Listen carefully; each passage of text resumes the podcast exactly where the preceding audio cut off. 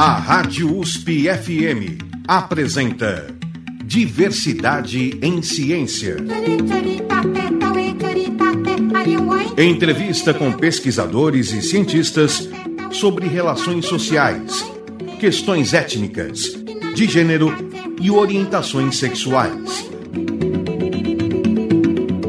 Para apresentar Diversidade em Ciência, Ricardo Alexino Ferreira. No Diversidade em Ciência de hoje, a nossa entrevistada é Eliette Edviges Barbosa, que irá falar sobre a sua pesquisa de mestrado na militância para o reconhecimento, um estudo de mulheres negras ativistas na cidade de São Paulo. Eliette é graduada em Serviço Social e tem especialização em gestão de projetos culturais e organização de eventos pelo Centro de Estudos Latino-Americanos sobre Cultura e Comunicação, que é o CELAC USP. Eliette, é um grande prazer tê-la aqui conosco. Prazer é todo meu, Alexino. Obrigada pela oportunidade. Estou muito feliz de estar aqui hoje. Imagina, nós que agradecemos e uh, você tem uma pesquisa bastante significativa, contemporânea, Sim. né, que justamente traz aí a questão da militância da, das mulheres negras, né? uhum. né? Uma pesquisa que você desenvolveu de mestrado e defendeu na PUC São Paulo, né? Uh, na área de psicologia social. Mas também você uh, fez a sua especialização no CELAC USP. Sim. Né? E quando a gente vê a, a, a sua trajetória, né? Você foi para o serviço social, fez um curso de gestão e depois vai para a psicologia social, né? É interessante esse, esse seu trajeto. E como é que se deu tudo isso? Então, Alexino, eu comecei a minha graduação em serviço social nos anos 80, né? Final dos anos 80. E tudo isso iniciou com a minha, com o meu estágio mesmo, que eu iniciei meu estágio na reurbanização da favela de Heliópolis. Foi o primeiro projeto de reurbanização que teve em São Paulo. E nesse meu estágio, eu tinha muito contato com as, as lideranças de Heliópolis, né? E ali eu pude perceber, né, as diferenças que tinha de gênero, né? Enquanto os homens iam para negociações com os órgãos públicos, as mulheres ficavam na comunidade para poder organizar a população de lá. Isso, esse tipo de organização por parte das mulheres, como é que se dava? Era o engajamento de todos os moradores da comunidade, né? A participação deles, a divulgação, quando tinha assembleia, eram elas que faziam a divulgação da assembleia. Quando tinha que ter alguma manifestação popular que tinha que organizar a, popula a população para ir para algum órgão, ônibus, trajeto, eram elas que organizavam tudo isso. Então, assim, a vida do movimento, a vida de Heliópolis, né, a, essa vivência que teve uh, nessa época foi que eu percebi as diferenças, né? E eu era muito novinha na época, né? Não estava acabando de sair de um período de ditadura. Uh, vim também da periferia de São Paulo, né? Uh, sou a quinta filha de, seis filhos, né? Uh, os meus pais, né? Minha mãe foi sempre dona de casa, meu pai que trabalhava para poder sustentar seis filhos.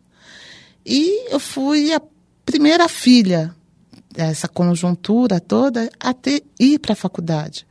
E quando eu fui para Heliópolis, foi que eu percebi as diferenças né, que existem uh, sociais.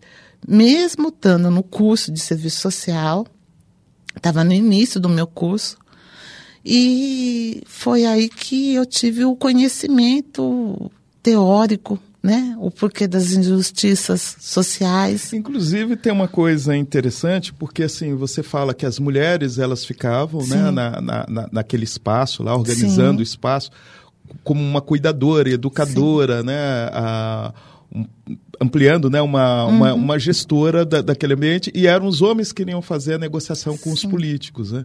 Ah, como você vê esse tipo de situação? Então, aí a gente vai entrar na questão de gênero, né?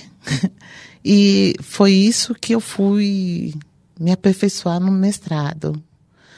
Uh, são os lugares, né, que são dados, né, que às vezes são ocupados por instinto até eu acho, né? Uh, se sabe que tem as diferenças, né? Mas na, na periferia, o que, que acontece? A coisa é muito dinâmica, entendeu, Alexina? É muito dinâmica. Pela questão da sobrevivência, né? E essa questão de gênero se sabe que tem sim. Elas reconhecem que tem sim, né? Em, em termos de atribuição de papéis. De papéis, sim. Elas têm plena consciência disso. Só que o que eu percebo é que é lidado de outra maneira, entendeu? Uh, há uma ressignificação de tudo isso, né? Há uma, uma outra maneira de lidar com isso, porque a, a adversidade que existe no local, as coisas adversas, né, faz ela correr atrás do prejuízo, correr atrás do que é necessário. Porque uma coisa interessante é que a, mu a mulher negra, né? E a gente vai falar até sobre uhum. isso em relação ao feminismo, mas a mulher negra, ela muitas vezes arrima de família, ela Sim. cuida da família toda, Sim. né? Ah, ela tem uma característica de força muito grande. Mas até antes da gente entrar nesse tema, eu, você trouxe aqui pra gente uma seleção musical e uh, eu acho que cai muito bem o, a Maria Maria. Exatamente. Né? Que é uma das músicas que você trouxe. Vamos ouvir e depois você fala a respeito? Perfeito.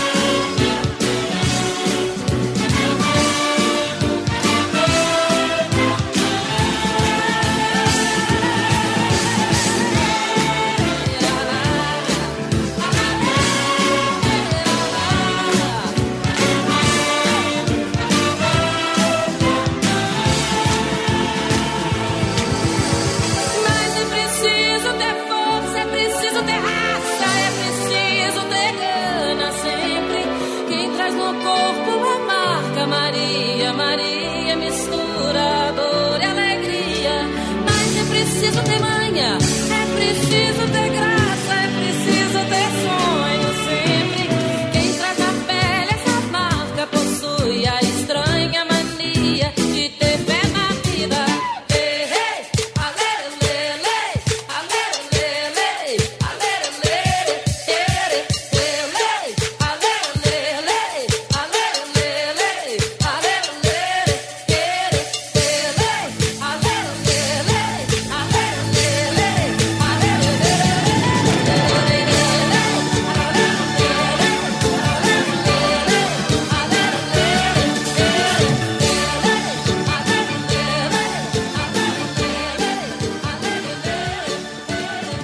estamos aqui na Rádio USP FM, no programa Diversidade em Ciência, que tem como entrevistada Eliette Edvides Barbosa.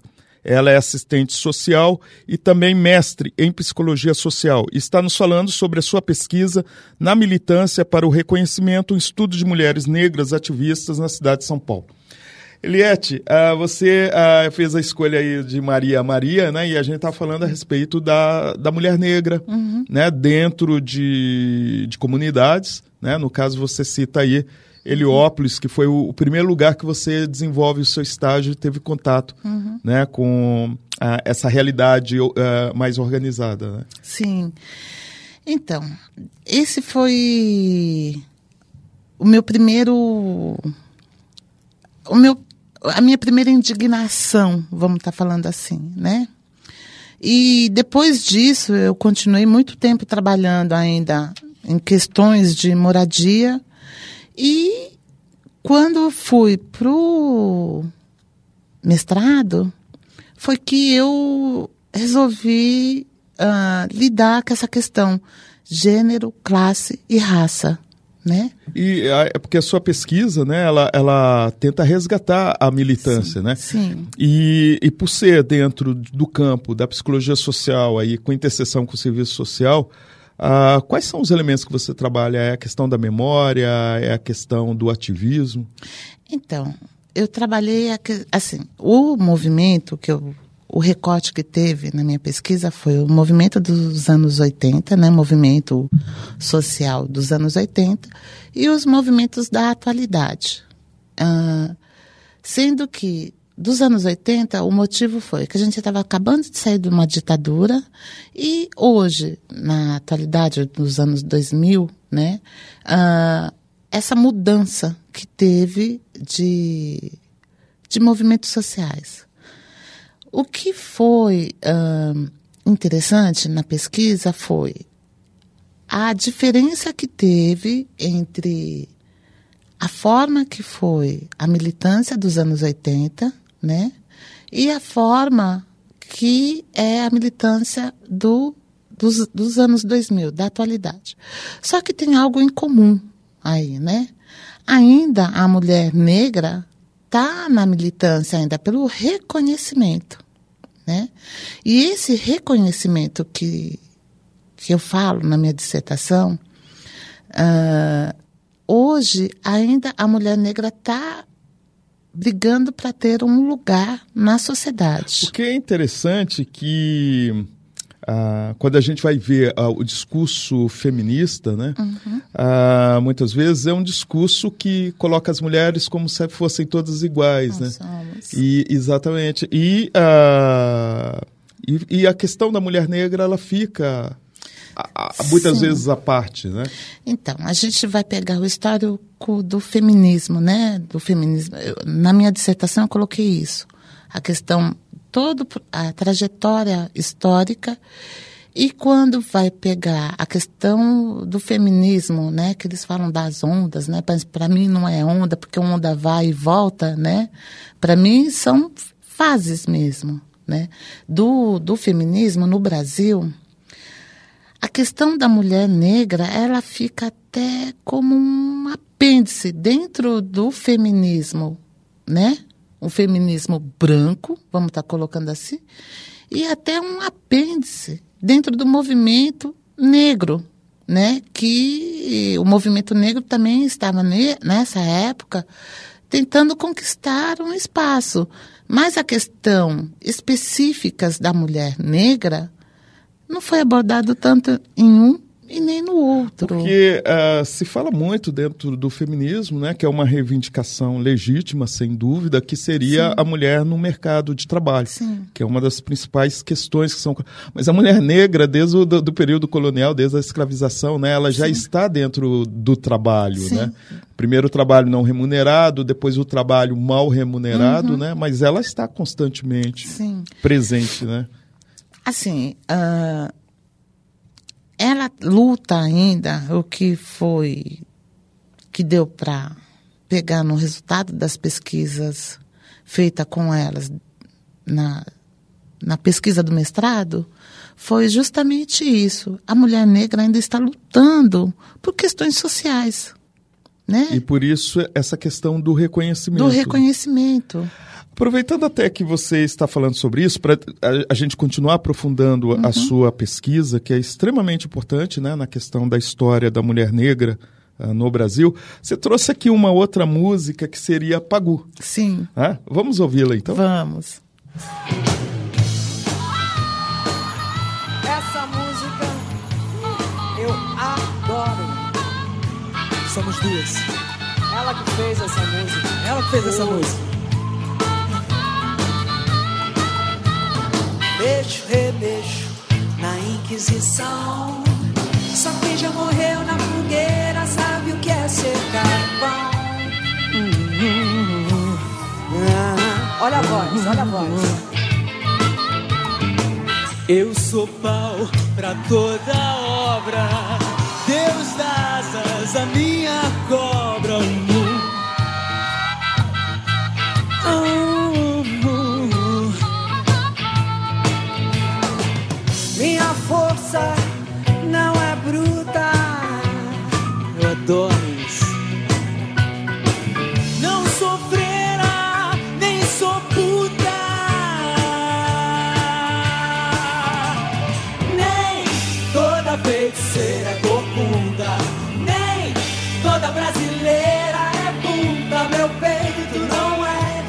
Silicone. Sou mais macho que muito homem. Nem toda feiticeira é corcunda. Nem toda brasileira é bunda. Meu peito não é silicone. Não, não. Sou mais macho que muito homem.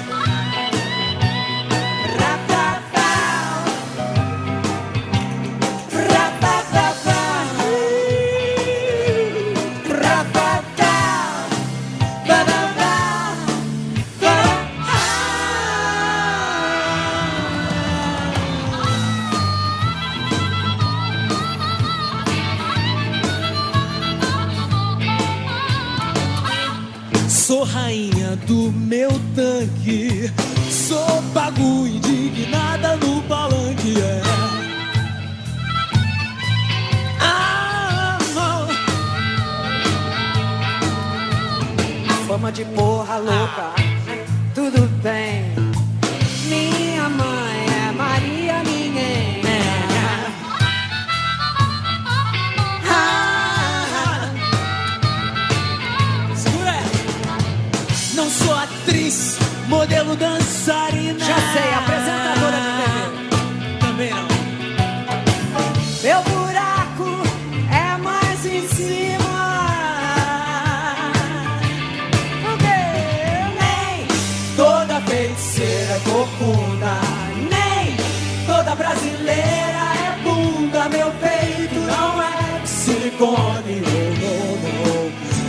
Mais macho que muito homem.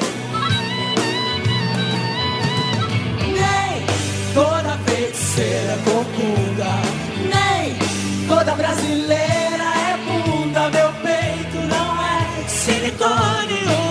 Não. Sou mais macho que muito homem.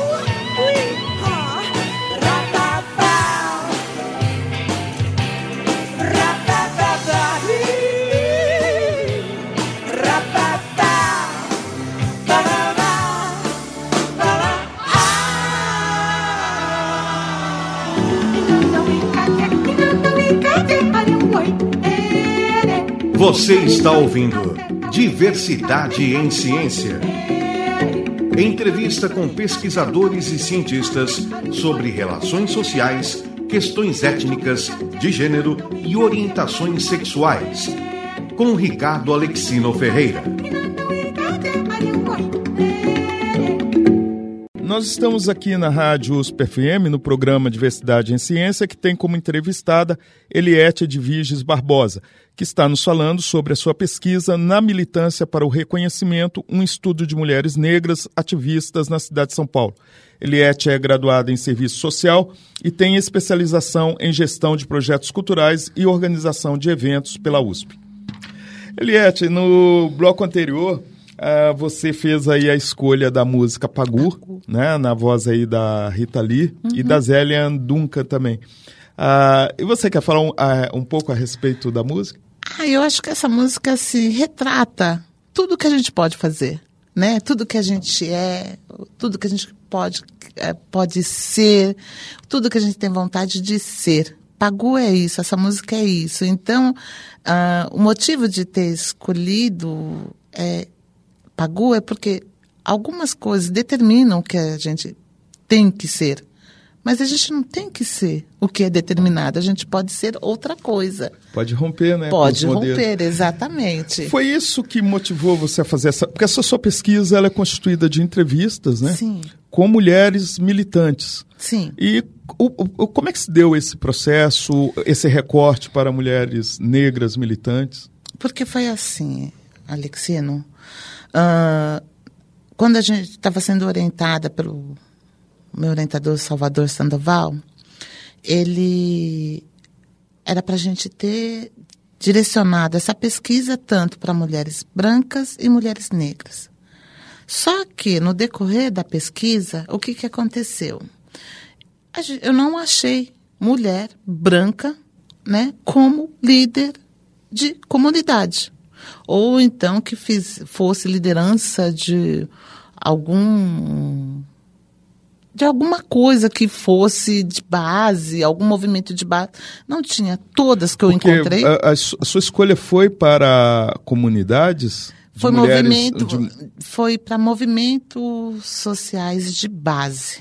Isso, e na periferia? Na periferia. Ah, entendi. Tá, então é lógico que você não vai achar, né? Porque aí, como a gente disse no bloco anterior, a condição da mulher branca e a condição da mulher negra se dá em patamares diferenciados, né? Não estou querendo dizer que ah, não vamos lutar juntos, mas a questão de estrutura que a gente tem, né, no nosso país, a forma que a gente tem, que a forma histórica que a gente tem também, né, a, a origem que a mulher branca teve e a origem que a mulher negra teve. São distintas, né? E isso deu um percurso diferenciado. Né? E a, a, a, sua pesquisa, ela é de entrevista, né? Você é de foi, entrevista. Fez um levantamento, procurou essas mulheres. Eu procurei essas mulheres e foi trabalhado com o histórico da sua vida. Então, eu trabalhei com o histórico de vida. E a, a condição é ela, que, que elas fossem liderança. Sim, fosse liderança de algum tipo de movimento de base, né? Uh, teve o recorte de tempo, né, dos anos 80 e, e da atualidade, e foi muito rica a entrevista porque a academia fala sobre, né? E quando você dá voz, né, para quem você, de quem você está falando, muda muito o contexto, né? Então foi muito rico para mim. Foi muito rico trabalhar com o histórico de vida dessas mulheres, porque teve uma contribuição para minha vida também, né? Eu tive outros olhares, né? E isso, assim, uh, deu mais trabalho, mas, assim, para transcrever, para poder... Uh, fazer a análise dessa pesquisa, né? Porque é muito mais. E foram quantas? Foram 16 mulheres. 16 mulheres. E uh, você pegou de várias periferias de São Sim. Paulo? Ou... Zona Norte, Zona Sul e Zona Leste. E o centro de São Paulo. E nessa sua pesquisa, você consegue levantar uh, algumas características dessa, uh, dessas mulheres? Elas são arrimos de família? Elas Sim. estão dentro de uma estrutura familiar mais tradicional? Olha, viver na periferia de São Paulo não é fácil, né? Todo mundo fala, mas viver. Eu posso falar de viver porque eu trabalho na periferia de São Paulo.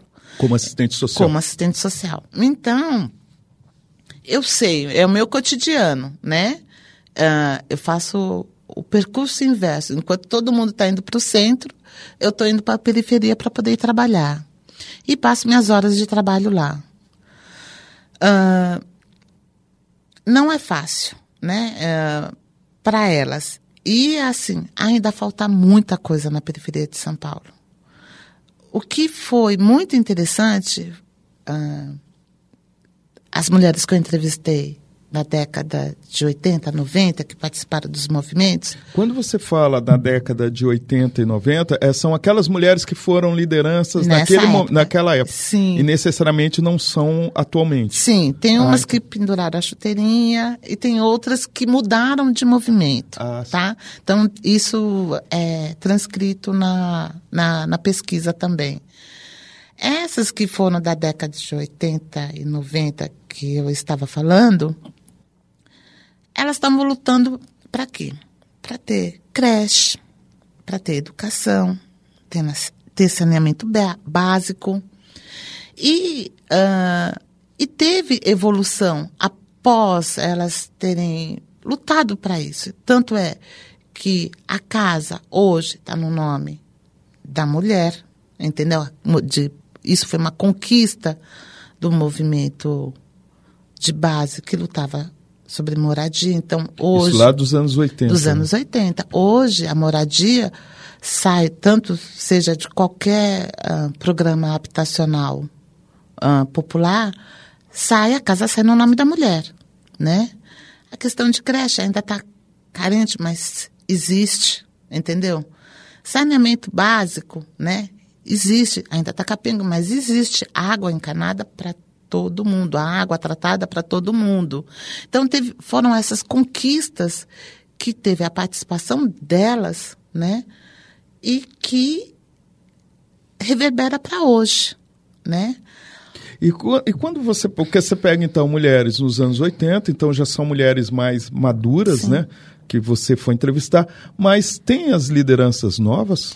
Sim, hoje tem as lideranças de que atuam na questão de gênero e raça, que são mulheres que atuam dentro de ONGs, né? Tem uma que eu entrevi várias eu entrevistei que está dentro de ONGs. Então, assim, o movimento, a diferença é que o movimento social dos anos 80 era em cima das necessidades, né, básicas. Os movimentos de hoje das mulheres que elas são blogueira, ah, atuam dentro de organização não governamental, então tá um ah, elas, pouco- elas já estão elas usando as migraram. tecnologias, já, Sim. já tem outros Sim, tipos de ferramentas. sim, né? sim. Inclusive, ah, eu gostaria até depois também que você falasse como essas mulheres se veem do ponto de vista da estética, da autoestima. Mas antes, vamos ouvir a música que você nos trouxe aqui, Olhos Coloridos, da Sandra de Sá. Sim, adoro a Sandra de Sá.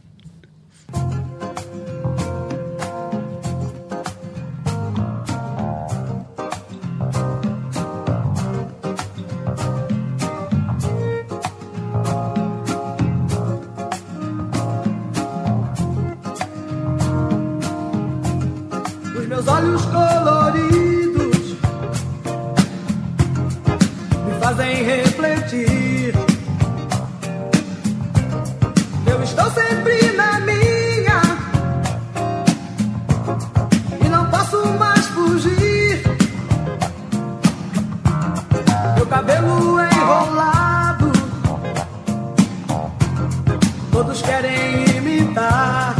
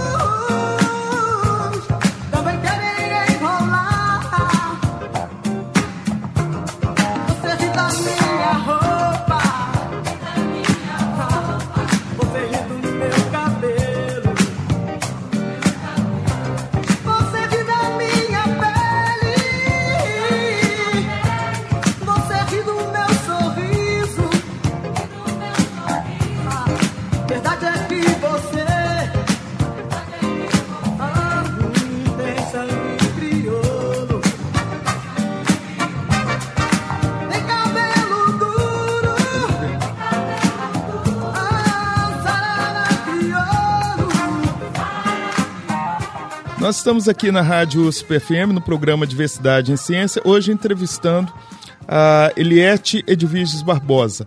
Ela é graduada em Serviço Social, fez mestrado ah, na área de Psicologia Social e também Gestão de Projetos Culturais e Organização de Eventos aqui pela, pela USP.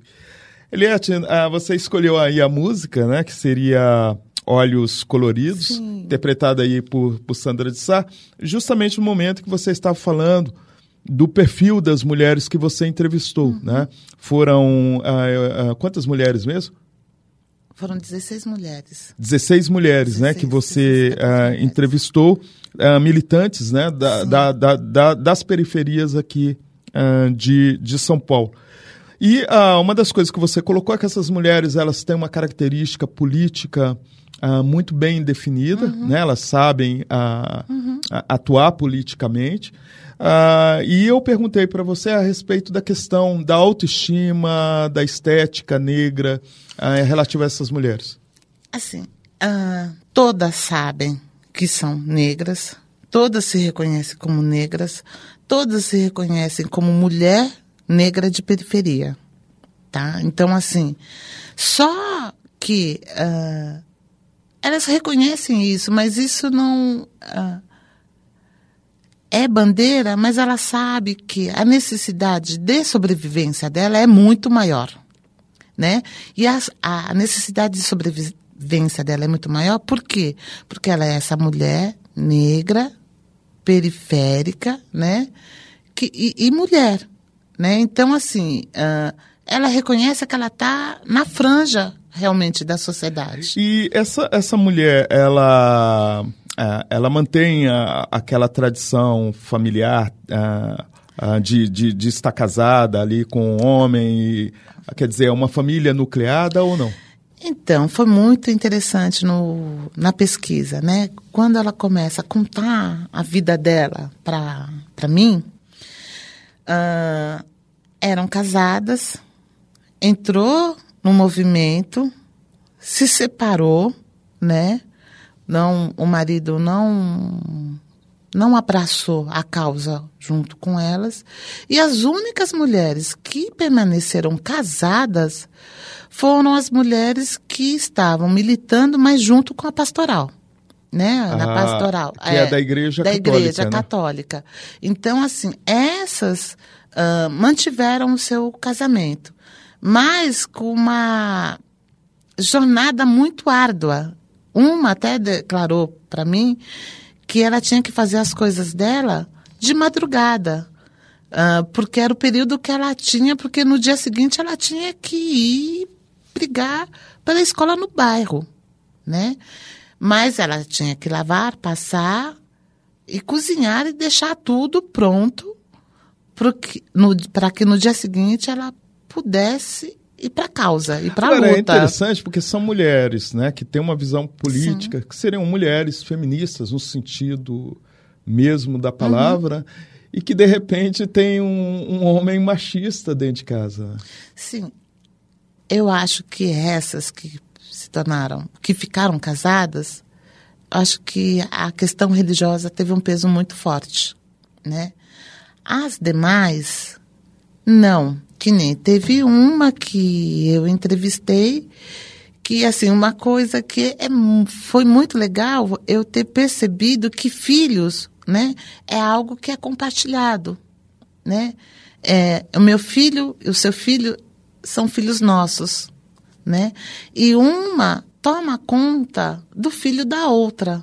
Então essa questão eu vejo muito que é algo que permaneceu de matrizes africanas mesmo. Ah, da, do coletivo. Do coletivo. Né? O filho pertence a pertence todos. Pertence a né? todos. E das uh, as sociedades indígenas, Sim. os grupos indígenas também, né? Sim. Culturalmente tem então, esse perfil. Uh, isso, assim, todas tomam conta um do filho da outra. E que uma das que eu entrevistei também os, porque os filhos vão para os movimentos, iam para as passeatas, iam para as causas junto com as mães, né? Eram filhos que eram levados uh, junto com a mãe, que ela não, não, tinha, como, não tinha como deixar com quem deixar, né?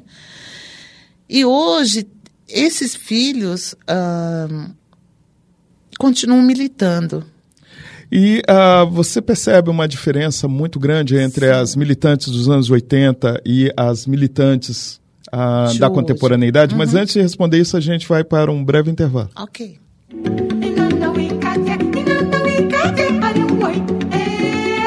Você está ouvindo Diversidade em Ciência.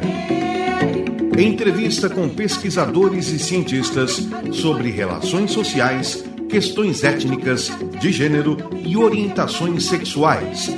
Com Ricardo Alexino Ferreira. Nós estamos aqui na Rádio USP FM, no programa Diversidade em Ciência, que tem como entrevistada hoje Eliette Edviges Barbosa, que está nos falando sobre a sua pesquisa na militância para o reconhecimento e estudo de mulheres negras ativistas na cidade de São Paulo. Essa pesquisa uh, é de mestrado, defendida na PUC São Paulo. Eliette é graduada em Serviço Social e tem especialização em gestão de projetos culturais e organização de eventos pelo CELAC USP. Pois é, Eliette. Você, uh, nós estávamos falando da, dessas militâncias né, uhum. dos anos 80 e também das, da, da militância que, uh, da atualidade, da uhum. contemporaneidade. E a pergunta que eu te fiz é se uh, existem diferenças muito grandes né, entre a militância do, de mulheres nos anos 80 e, as e a militância de mulheres agora. Sim.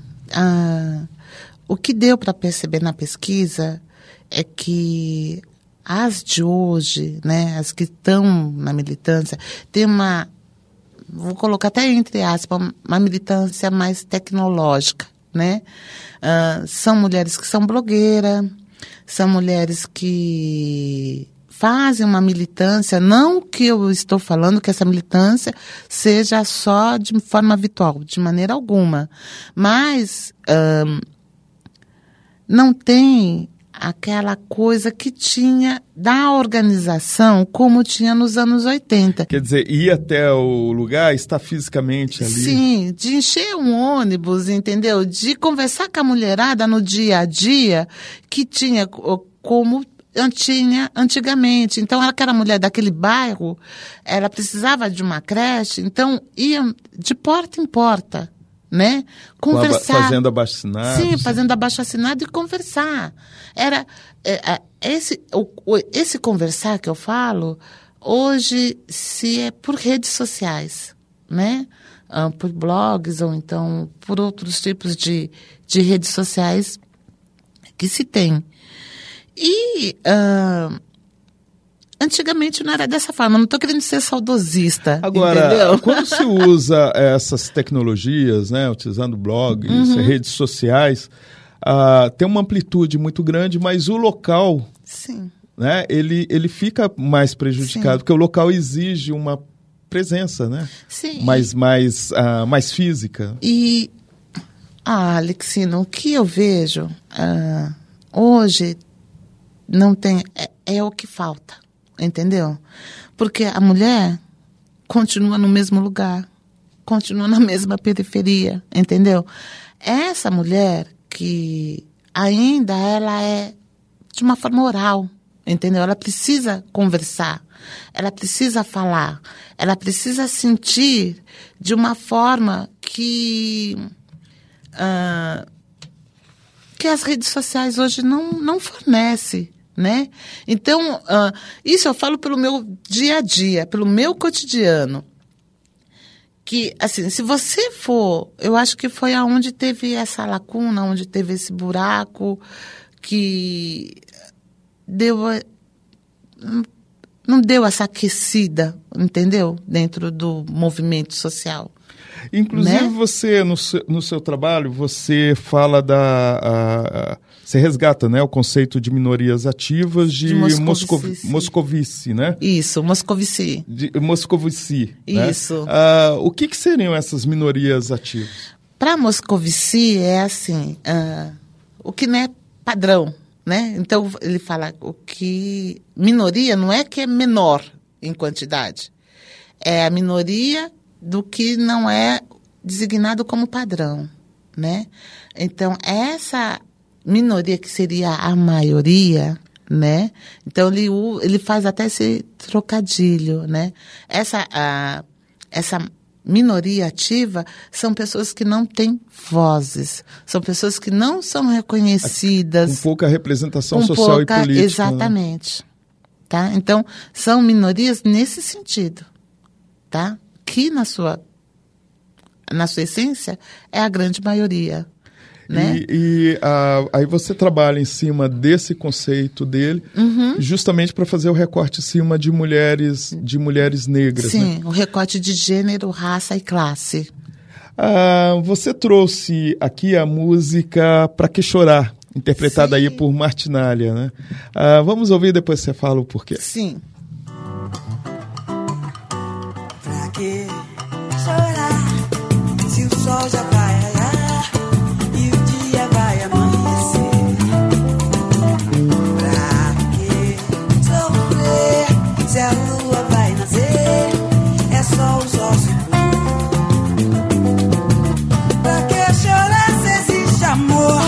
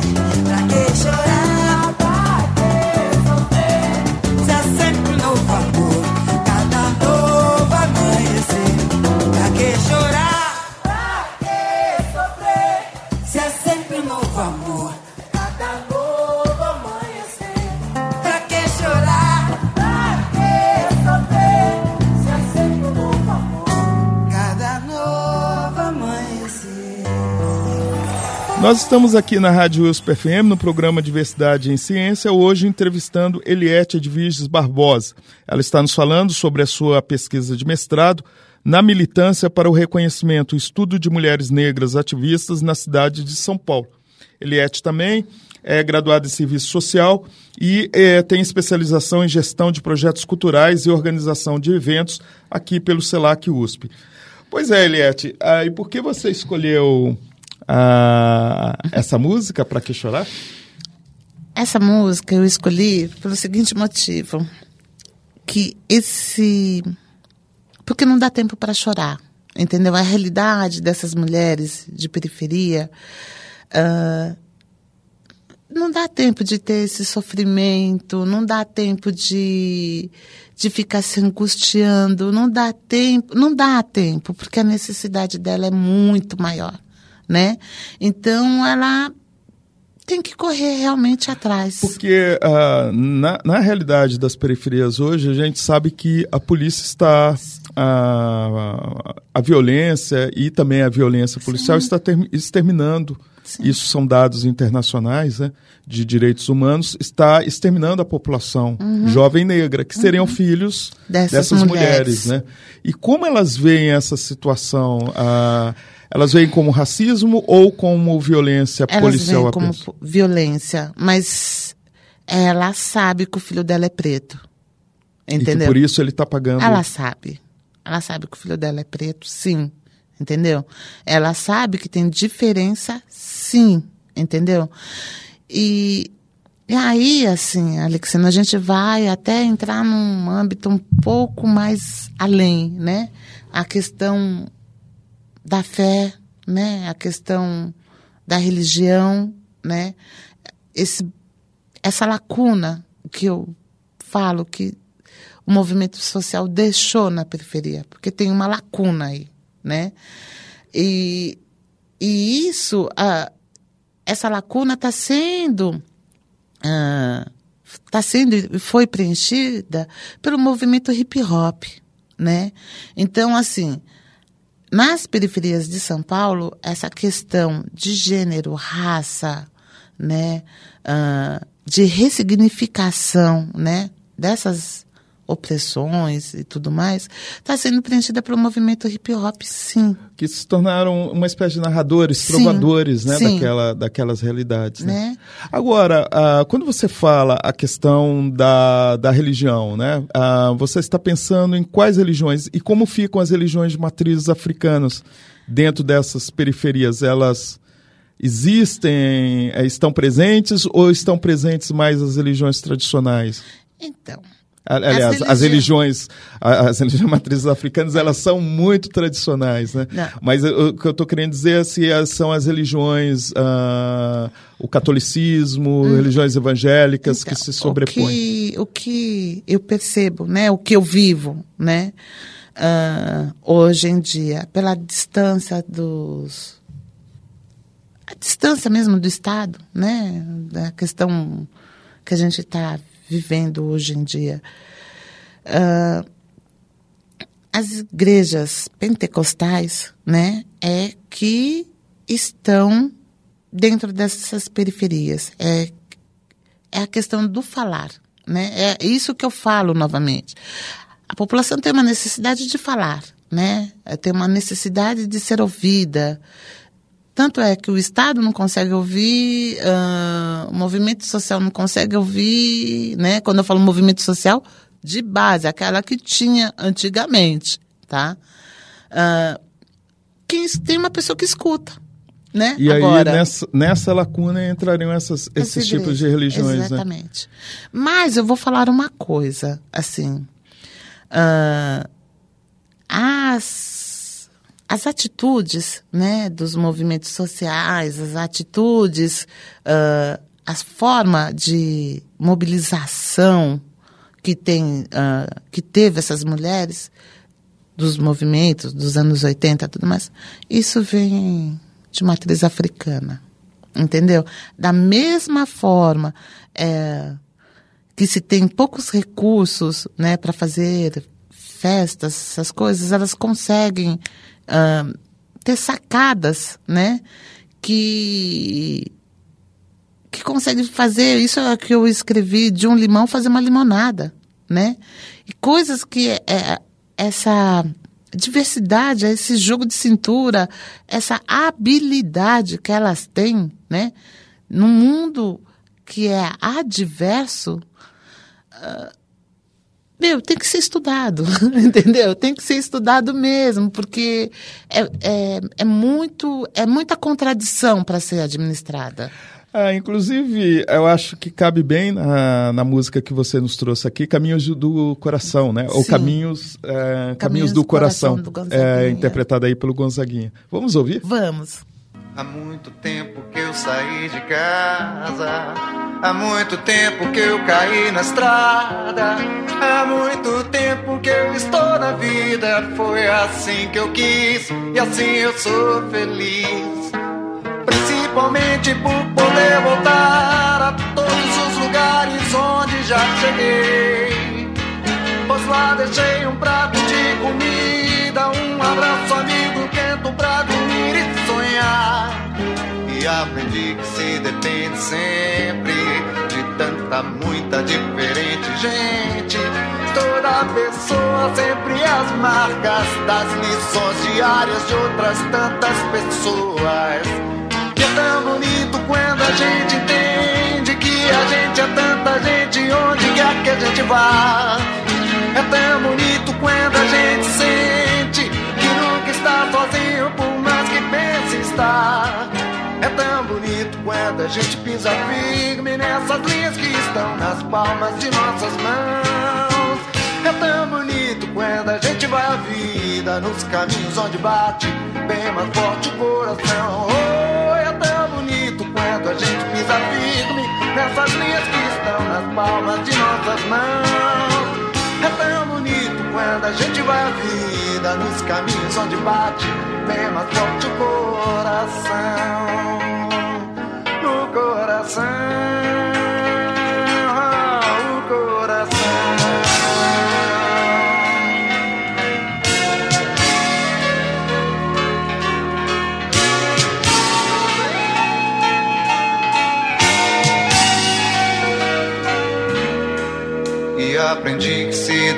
Sempre de tanta, muita diferente gente.